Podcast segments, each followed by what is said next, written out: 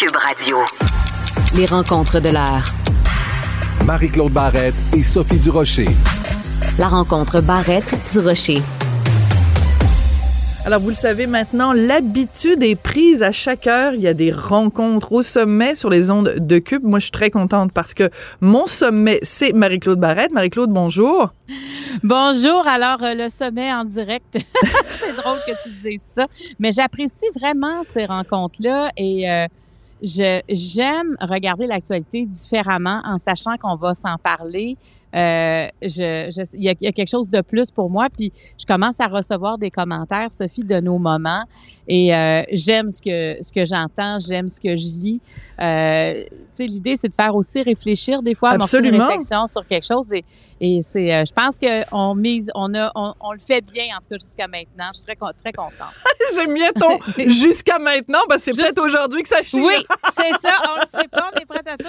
Peut-être qu'aujourd'hui, ce sera pas la même chose. J'adore, j'adore ta présentation. Écoute, on a toutes les deux été interpellées, bien sûr, par euh, cette euh, lettre ouverte de Pascal Nadeau, donc ancienne chef d'antenne à Radio-Canada, euh, qui, euh, dans les pages du Soleil, explique les raisons pour lesquelles elle n'est plus en onde à Radio-Canada. Ça nous a touché beaucoup, toi et moi, parce que on est toutes les deux des femmes dans les médias. Toi, tu fais de la télé, moi, je n'en fais plus, j'en ai déjà fait.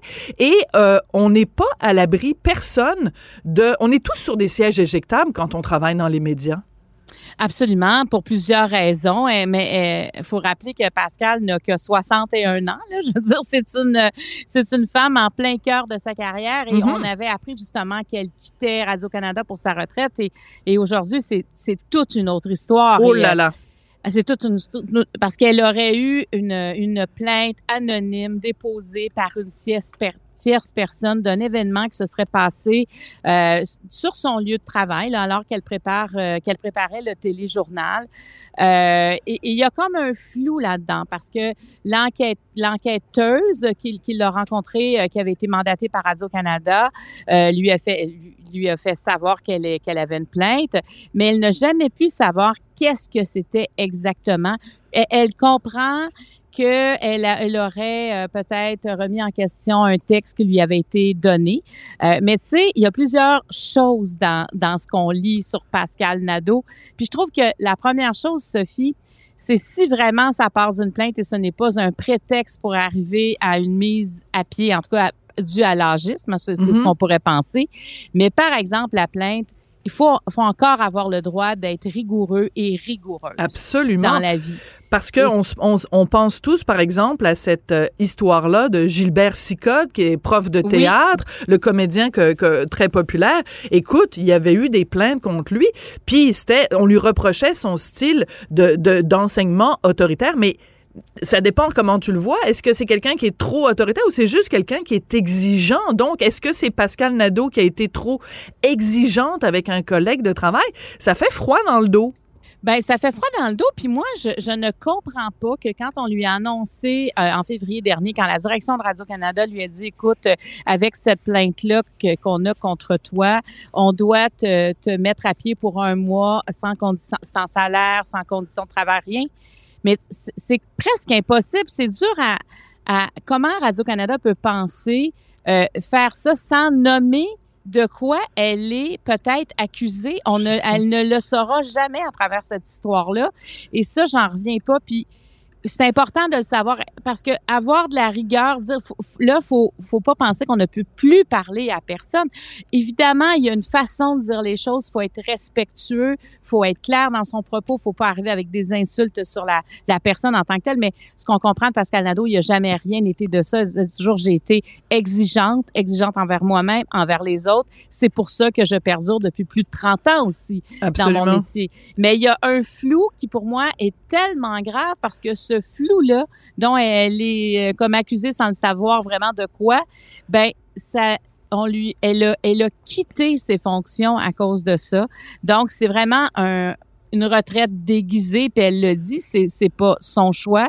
Elle aurait aimé avoir des excuses de Radio Canada sur la façon que les choses se sont passées. Ces excuses-là, elle les attend toujours, puis elle ne semble plus y croire que ça va arriver. Et, Alors, ce qui est intéressant aussi, si je peux me permettre, Marie-Claude, c'est que donc elle, elle a écrit cette lettre ouverte où elle explique euh, ça, et euh, parallèlement, elle a accordé une entrevue avec Richard Terrien, qui est leur chroniqueur euh, télé, et elle dit que son syndicat, le syndicat qui représente donc les, les journalistes de Radio Canada, a fait a envoyé une lettre quelque part au mois de juillet pour dire que Pascal Nadeau n'est pas la seule. Il y a eu d'autres cas comme ça de gens qui ont été soit suspendus, soit mis à pied et écoute, le syndicat lui-même invoque des cas d'agisme. Alors, l'agisme, c'est quoi? C'est une discrimination comme le racisme, mais c'est basé sur l'âge. Puis moi, j'ai été terrorisée en lisant ça. Elle a seulement 61 ans. Oui. C'est rendu qu'on met euh, en, danger des gens. Écoute, moi, j'en ai 56, là, je le dis, mais j'ai quasiment peur de dire mon âge maintenant, Marie-Claude. Est-ce que ben, je vais ben, me faire jeter à la poubelle, moi aussi, parce que je suis trop vieille? Mais c'est ça qui est inquiétant. Et elle se, si elle parle aujourd'hui, ce qu'on comprend aussi, c'est qu'elle, elle, quand elle a vu qu'il y en avait d'autres dans son cas, elle s'est dit non, moi je vais parler au nom de tous et de toutes. Et elle fait bien. Il faut se lever et s'insurger contre ça.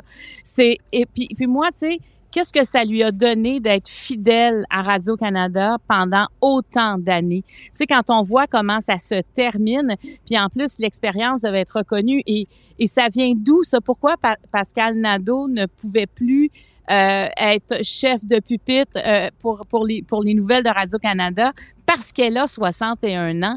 Mais qui décide ça? Qui, moi, j'aimerais savoir, tu sais, on, on parlait hier de l'imputabilité. Oui. Tu sais, quand quelqu'un dit c'est moi, on dirait qu'on est étonné, on n'est plus habitué à ça.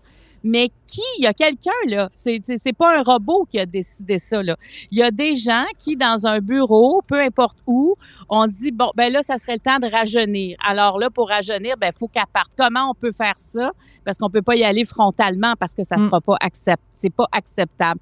Donc, on le sait déjà d'y aller en, en, en, en louvoiement comme ça, c'est qu'il y a déjà un problème. Alors, ce qu'elle fait, je pense qu'il faut vraiment euh, saluer, plus que saluer, je veux dire, c'est un, un, geste important qu'elle mm-hmm. pose aujourd'hui. Il faut soutenir Pascal Nadeau euh, dans cette démarche-là, puis ça ne peut pas arriver. À, écoute, on, voit plein de gens qui sont, qui ont beaucoup d'expérience, qui évidemment sont plus âgés, mais à quel âge on est trop âgé, Sophie? Ben, à quel moment? Oui, à quel moment on est plus pertinent? On est plus pertinent, on n'est plus euh, à notre place. Et euh, je regarde, quand je regarde la, la lettre euh, et l'entrevue qu'elle a donnée, Pascal Nadeau, aussi, elle dit à un moment donné, parce qu'on sait que et sa mère et son père ont travaillé à Radio-Canada, et elle dit, ben, mon père, donc c'est Pierre Nadeau, elle dit, mon père, il doit se retourner dans sa tombe, voir ce que Radio-Canada est devenu. Elle a des mots très, très durs pour la direction de Radio-Canada.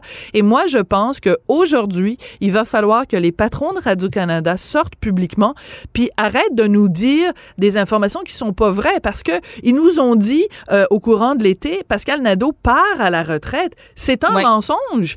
Alors, il faut que la direction de Radio-Canada, je rappelle que Radio-Canada reçoit un financement de tous les contribuables canadiens à hauteur d'un milliard 150 millions de dollars. C'est pas rien. Alors, ils nous doivent des comptes. On doit savoir exactement ce qui est arrivé à Pascal Nadeau. Euh, c'est important. En tout cas, moi, je fais partie de l'équipe Pascal Nadeau. Je la soutiens complètement. Je suis Pascal.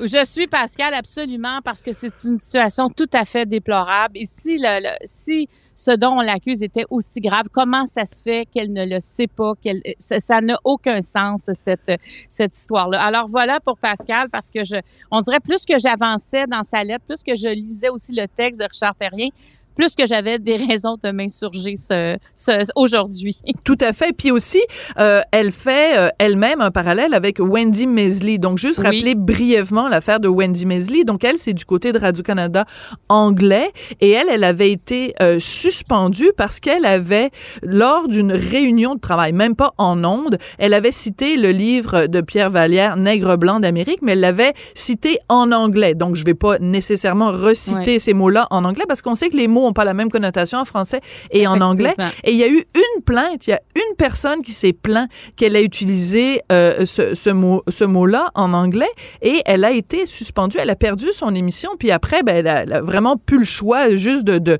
de quitter CBC. Donc, c'est comme, il y a comme un règne de la terreur, aussi bien à Radio-Canada qu'à CBC anglais, où tu peux pas dire un mot de travers, euh, tu, te, tu te retrouves... Ben, c'est-à-dire que tu es, comme en observation. Hein. Exactement. Et là, dès que tu fais la moindre petite erreur que tu glisses, oups, on s'en va chercher ça et on atteint notre objectif. Il y a quelque chose de machiavélique euh, dans cette histoire-là. C'est vraiment à suivre et tout comme toi, j'espère que Radio-Canada euh, va, va nous expliquer, ça, qui aura leur version des faits. Moi, je pense qu'il faut creuser et c'est un, il faut pas qu'il y ait de suite à ça. Faudrait pas qu'il y ait d'autres gens. Je pense qu'elle vient de payer cher le fait d'avoir 61 ans. Et est-ce que c'est le même âge pour les femmes et les hommes? Je veux pas ouvrir une polémique, une polémique là-dessus, mais je me pose quand même cette question-là. Est-ce qu'un homme de 61 ans et une femme de 61 ans s'est perçu euh, de la même façon? Et moi, j'aimerais que la direction de Radio-Canada s'explique comment on peut décider ça de cette façon-là, alors qu'on on, est, on est censé être inclusif, ouvrir la porte à tous. C'est quelqu'un qui est compétent, qui a été fidèle, qui a toujours été là depuis plus de 30 ans. Alors, comment expliquer ça? Et moi, j'ai envie d'avoir des réponses. Absolument. Puis on se rappelle, il y a quelques années de ça, euh, quelques décennies de ça, c'est le cas de Michel Viroli, qui avait été aussi euh, de façon assez cavalière oui, tout à fait. Euh, écarté. Il y avait un autre cas aussi d'une autre dame, je me souviens plus son nom malheureusement, qui avait aussi été écartée et qui avait poursuivi Radio-Canada parce que justement, on l'avait remplacé par quelqu'un de plus jeune. Donc, il faut être solidaire. Et, euh, et, la question que tu poses par rapport aux hommes et aux femmes, on le sait, c'est beaucoup plus euh, difficile. Écoute, euh, tu sais, toi puis moi, quand on fait de la télé, faut qu'on arrive une heure et demie à l'avance. Un gars, il arrive, pouf, pouf, un petit peu de poudre. Puis vieillir à l'écran pour une femme, c'est pas toujours évident. Ah non, non, non. Puis, on se fait des fois des commentaires aussi, tu sais, de... Ben, oui et il faut vivre, tu sais, c'est pas, mais faut se défendre. C'est-à-dire qu'on fait partie de, je pense, de ces, de cette génération-là qui arrive où, euh, il y a plus de possibilités qu'il y avait pour avoir, euh, pour retoucher certaines choses, entre autres du visage. Il n'y avait pas ces questionnements-là il y a 20 ans, 30 ans, en tout cas, pas aussi précis que maintenant. Euh, mais au-delà de ça, euh, je pense que l'expérience devrait être le l'expérience, la, compétence, mm-hmm. la pertinence devraient être les premiers critères et non l'âge. Absolument. Je suis entièrement d'accord avec toi. Donc, euh, je, équipe, euh, équipe Marie-Claude, équipe, euh, équipe Pascal. Écoute, toi, tu as des enfants qui sont beaucoup plus grands que le mien. Donc, la question du cégep et de l'université t'interpelle de, de, de, près. Écoute, comment tu fais pour annoncer à tes, à tes jeunes que même si tout le monde est double vacciné, ils vont devoir porter le masque? Il y a comme une incohérence. Quand, quand ils sont dans leur cours. Moi, mais tu sais, je ne comprends pas ça. Ça veut dire que tu es dans une classe, tu es assis à ton bureau. On pourrait croire que c'est comme si tu étais au restaurant. Tu sais, tu es assis euh, à une table, mais habituellement, tu pas face à face. Tu es, dos à dos. tu fais tout le temps en arrière de quelqu'un d'autre. on s'entend que tu es face à ton enseignant. Et même si 100% des gens sont vaccinés, ils doivent porter le masque. Et là, parce que là, on dit, ben, il y a peut-être des étudiants étrangers. Et là, je, je comprends pas parce que les étudiants étrangers aussi devraient avoir la double vaccination. Alors, puis même, je me dis, si tout le monde a son fameux passeport vaccinal dans la classe, même si c'est pas obligatoire, évidemment, pour aller à l'université, mais si tout le monde l'a en sa possession, pourquoi on ne déposerait pas les masques, puis on vivrait pas comme ailleurs sans masque, c'est-à-dire si tout le monde est doublement vacciné puis on respecte euh, on respecte peut-être la distanciation, mais je parle par rapport au masque. Je ne comprends pas que toute cette gang-là pour aller manger au restaurant et pas de masque, mais mais suivre un cours, c'est pas possible. Et tu sais, on demande on demande aux jeunes d'embarquer et c'est ce qu'ils ben font. Oui. Euh, puis tu sais, bon, cégep, c'est plus jeune, l'université, ça évidemment, ça c'est tout le monde là, mais on leur demande d'embarquer, de faire leur part. Et moi, je trouve ça beau. Moi, je suis entourée de, de jeunes qui vont au cégep, puis je trouve ça beau comment ils sont ils sont fiers de faire partie aussi de cette façon-là, de se protéger les uns des autres. Mais pourquoi eux qui viennent de vivre une année terrible, Sophie, à Ah, c'est l'enfant. Moi, ma fille, c'est sa première année de cégep. Elle l'a fait dans sa chambre à coucher, devant un écran. Elle a eu une moyenne générale vraiment extraordinaire à mes yeux. Puis je me dis, eh, c'est incroyable. Je me demande, moi, Moi, je pense que j'aurais été, euh, j'aurais eu de la misère à me concentrer beaucoup plus qu'elle qu'elle le fait. Et là, elle recommence en présentiel avec son masque, alors que euh, si tout le monde est vacciné, si je peux comprendre si les gens sont pas vaccinés, Mhm. mais si tout le monde est doublement vacciné, il y a aucune différence avec si le fait que personne ne soit vacciné. Il n'y a pas de gradation et, et je, je- j'ai comme l'impression qu'ils devront revoir cette mesure-là parce qu'elle ne tient pas la route à mon sens. Elle tient pas la route parce que le- l'exemple que tu donnes par rapport au restaurant, tu sais, c'est si euh, ils peuvent aller manger euh, du Subway, mais ils peuvent pas manger ou boire les paroles de leur prof. Bon, excuse-moi, il fallait que je la sorte. dit, Il fallait-.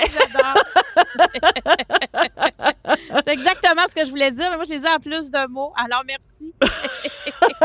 Marie-Claude, merci beaucoup. Euh, c'est toujours, ben, tu vois, finalement, c'est pas aujourd'hui que, que ça s'arrête. Ça continue, ça continue fort. Puis, écoute, salut euh, tes, tes, tes enfants qui, justement, ont été euh, Le mien, ado, ça a été difficile euh, aussi. Et écoute, euh, je, euh, vra- vraiment, faut saluer nos jeunes qui, ont, qui Oui. sont passés à cette... Puis surtout que c'est des périodes où, écoute, les contacts humains sont tellement importants, les contacts sociaux. C'est là que tu te forges une personnalité. C'est là que tu te forges des amis, des contacts pour la vie. Puis là, ils étaient isolés chacun dans leur bulle. Vraiment, euh, beaucoup de résilience. Merci beaucoup, Marie-Claude, puis à demain.